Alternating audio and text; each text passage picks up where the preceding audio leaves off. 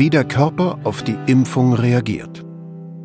Egal, welches Verfahren man bei einer Impfung anwendet. Man bringt immer irgendeine Substanz von außen in den Körper ein. Und auch egal, welches Verfahren, der Körper soll darauf reagieren.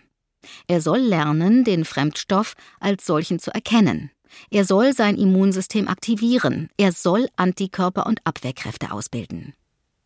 Impfreaktionen.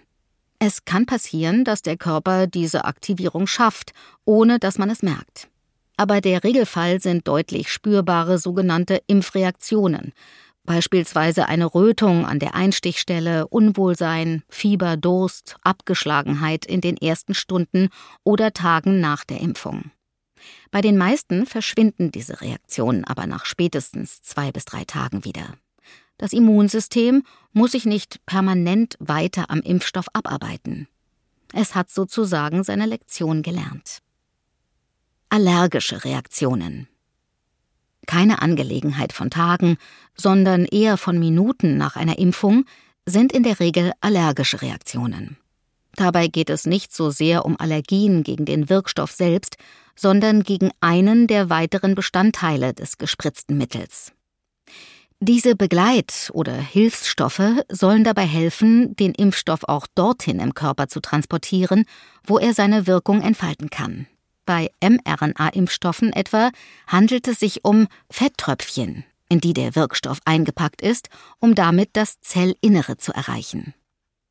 Andere Impfstoffbestandteile, von denen man weiß, dass sie zu allergischen Reaktionen führen können, sind beispielsweise Reste von tierischen Proteinen wie Hühnereiweiß, Konservierungsmittel, aber auch Latexbestandteile aus den Verschlussstopfen von Impfampullen.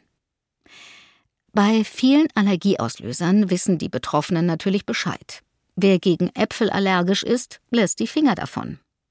Aber bei den neuen Impfstoffen kann es durchaus passieren, dass jemand auf einen der Bestandteile allergisch ist, ohne dies vorher zu wissen. So kann etwa einer der Inhaltsstoffe der Fetttröpfchen, Polyethylenglykol, in einigen Fällen zu allergischen Reaktionen führen. Solche allergischen Reaktionen haben dabei nichts mit der eigentlichen Impfwirkung zu tun. So wird Polyethylenglykol auch in vielen Medikamenten verwendet und könnte auch dort Allergien auslösen.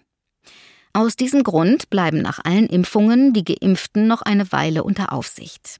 Denn bei einer sehr heftigen allergischen Reaktion, dem sogenannten anaphylaktischen Schock, müssen und können innerhalb kürzester Zeit Gegenmaßnahmen getroffen werden, um das Leben der Betroffenen nicht zu gefährden.